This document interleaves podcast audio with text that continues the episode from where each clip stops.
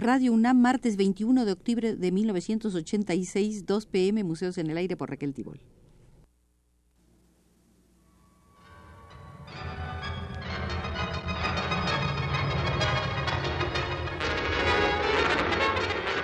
Radio UNAM presenta Museos en el Aire.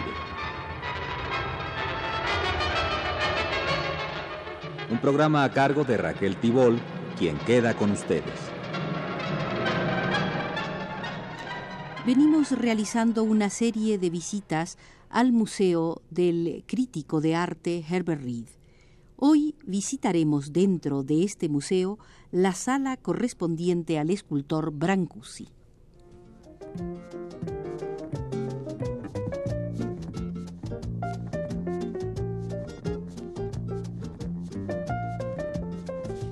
En la época de su muerte, de la muerte de Brancusi, ocurrida en 1957, este escultor había conquistado una reputación no superada por ningún otro escultor contemporáneo sobre la base de una producción muy restringida y por ciertas cualidades que poco tenían que ver con los movimientos revolucionarios o académicos de su tiempo. Se mantuvo Brancusi al margen de todo movimiento, aunque hubo un periodo entre 1904 y 1914 en que se asoció con Modigliani, el único escultor que tuvo algo en común con Brancusi. Durante los últimos 40 años de la vida de Brancusi, este hombre vivió recluido en su estudio de París. Estaba muy influido por el misticismo tibetano, particularmente el Milarepa, las confesiones de un monje tibetano del siglo XI, y llevaba una vida de austeridad y meditación espiritual. Siempre adoptó frente a sus contemporáneos una actitud severamente crítica, sin embargo, fue reverenciado como un santo y su obra ha ejercido profunda influencia sobre el desarrollo de la escultura moderna. Nació Brancusi en Pestisani, cerca de Turgugiu, Rumania, el 21 de febrero de 1876, es decir, hoy hubiera cumplido 110 años, y recibió su primera educación en la Academia de Arte de Bucarest, y una vez obtenido su diploma se dirigió a París, a donde llegó en 1904. Allí permaneció el resto de su vida y muy rara vez abandonó su estudio. Una excepción fue la visita que hizo a la India en 1937 con el fin de proyectar un templo de meditación para el Marajá de Indor, un proyecto al que nunca se dio cima, quizás debido al estallido de la Segunda Guerra Mundial, Fragmentos de este templo se hallan dispersos por uno y otro lado y algunos quedaron en el estudio que fue montado a un costado del Museo Pompidou.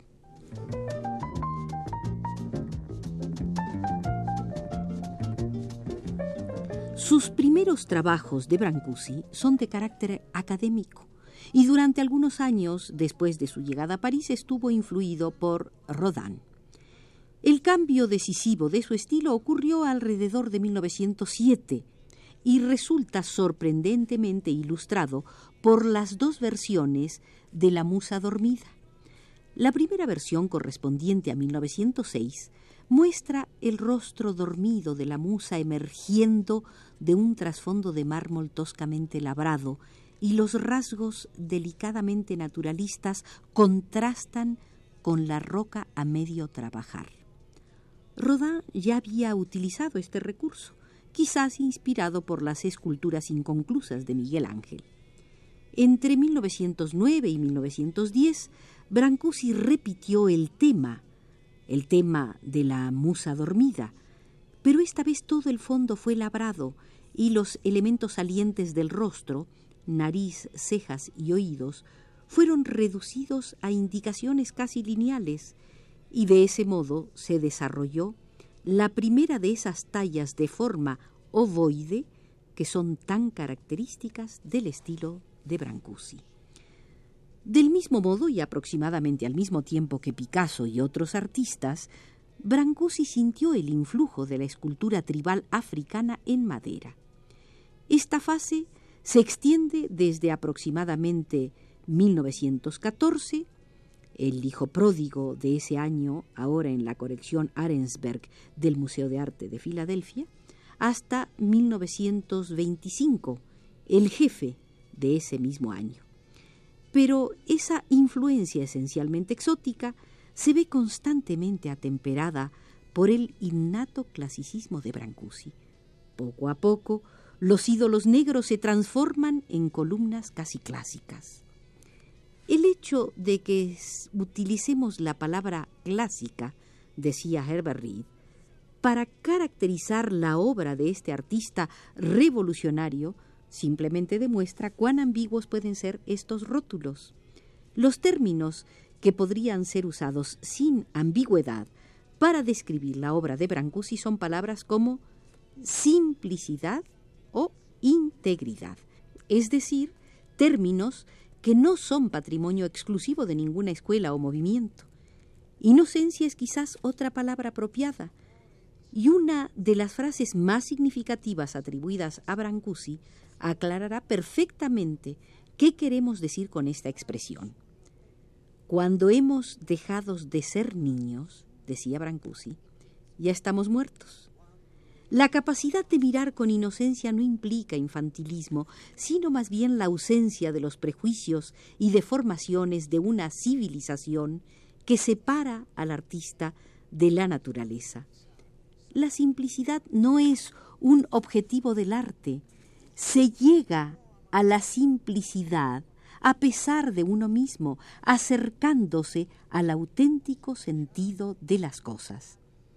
Esta observación, también perteneciente a Brancusi, es igualmente significativa e implica una objetividad, una extraversión de la sensación y del pensamiento que separan decisivamente a Brancusi de las escuelas expresionistas de nuestro tiempo.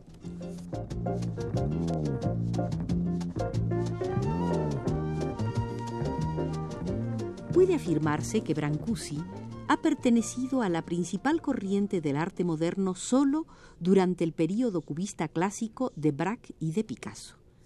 Pero por muy cubista que puedan ser algunas de sus creaciones, hay siempre en la obra típica de Brancusi un elemento vitalista que deriva de la observación de la naturaleza, nos hace observar Herbert Reed. Puede tratarse de una cualidad abstracta, de un objeto natural, como cuando corporiza la centellante velocidad del vuelo de un pájaro. Y aún la forma del huevo es vital, y ello a pesar de toda su perfección matemática. Casi se diría que Brancusi ha procurado representar la idea platónica del objeto natural y el éxito que ha alcanzado en la tentativa confiere a su trabajo una extraordinaria integridad y cierto sentido de perdurabilidad. Debo confesar, decía Herbert Reed, que en dos o tres de sus obras y sobre todo en la famosa Mademoiselle Pogany, me inquieta cierta condición de super sofisticación, de supremo refinamiento antes que de total simplicidad. Quizás las obras negroides fueron una forma de reacción precisamente ante esta cualidad, una reacción destinada a corregir una tendencia de la que el propio artista tenía cabal conciencia. Hay varias versiones de Mademoiselle Pogany, distribuidas entre los años 1913 y 1931, y todas revelan la progresiva eliminación de los elementos sofisticados a que ya hemos aludido. Pero aún en la versión final, me inquieta, decía Herbert Reed, me inquieta todavía una pulida suavidad totalmente ausente de las obras mayores del autor. Fue el propio Brancusi quien dijo que en escultura los hombres desnudos no son tan bellos como los sapos.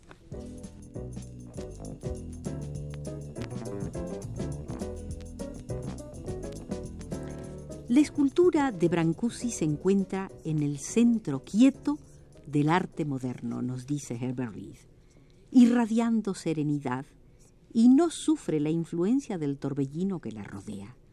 su vigor responde a la inclusión de dos principios contrarios. Una ingenuidad infantil que contempla al mundo con ojos inocentes y una sabiduría sofisticada que arraiga profundamente en el pasado y que enseña que las formas que vemos jamás son inocentes y siempre están regidas por fuerzas inconscientes. Brancusi acepta la existencia como podría hacerlo un niño, pero al mismo tiempo su intuición penetra en el dominio de la esencia.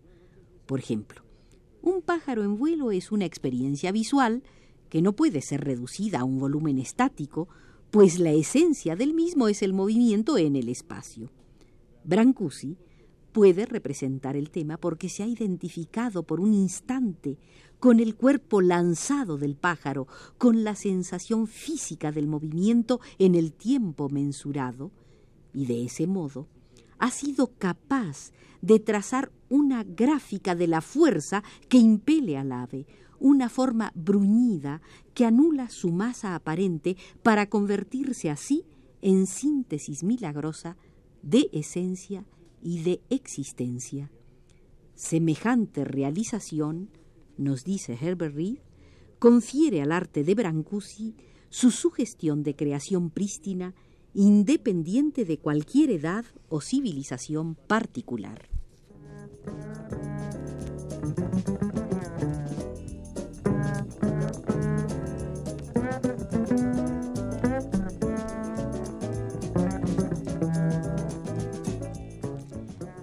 Continuar nuestra visita al Museo de Herbert Reed, volveremos por un instante a la sala de Henry Moore, que nos permitirá confrontar el modo de enfocar la obra de Brancusi y de Henry Moore por Herbert Reed.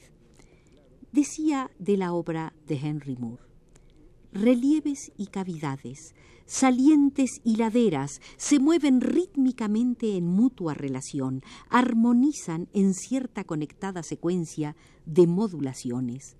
En este mundo de formas nada hay que sea violento, pero hay a veces un elemento de terror, de terribilidad. Este tema plantea a su vez el aspecto más difícil de la obra de Henry Moore.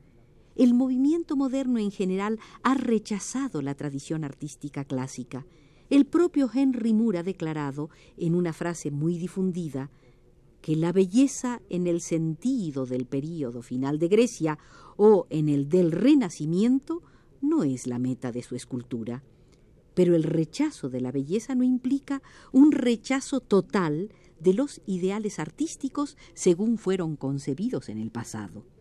Como algo distinto de la belleza, existió siempre un ideal de sublimidad, y en primer lugar el autor conocido, bajo el nombre de Longinus, que escribió en el siglo II y luego, durante los siglos XVII y XVIII, filósofos como Boileau y Burke, Schiller y Kant, dejaron claramente establecido que en el arte hay elementos, y elementos de muy elevada categoría, en cuya naturaleza hay más de rareza y de terror que de medida y de calma. Fue Longinus quien sugirió por primera vez que la intensidad emocional es el rasgo distintivo de lo sublime, y tal fue el principio sobre el cual desde los mediados del siglo XVIII y particularmente sobre la base de la interpretación de Longinus, realizada por Burke, se fundó todo el movimiento romántico. Aún somos románticos, decía Herbert Reed, por mucho que nos desagrade el hecho, y aunque repudiemos el rótulo y ese delicioso horror que para Burke era la prueba definitiva de lo sublime. No es esta la ocasión apropiada para analizar esta estética del terror, pero Henry Moore ha sido más importante en este aspecto, ha sido el más importante representante del terror en nuestra época y solamente hay que subrayar que en este sentido su arte debe ser considerado no desde el ángulo de la belleza, sino desde el ángulo de lo sublime.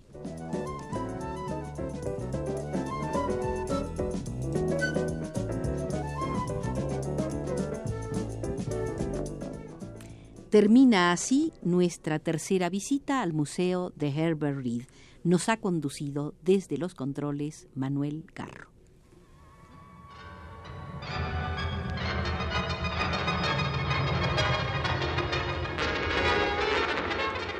Radio UNAM presentó Museos en el Aire.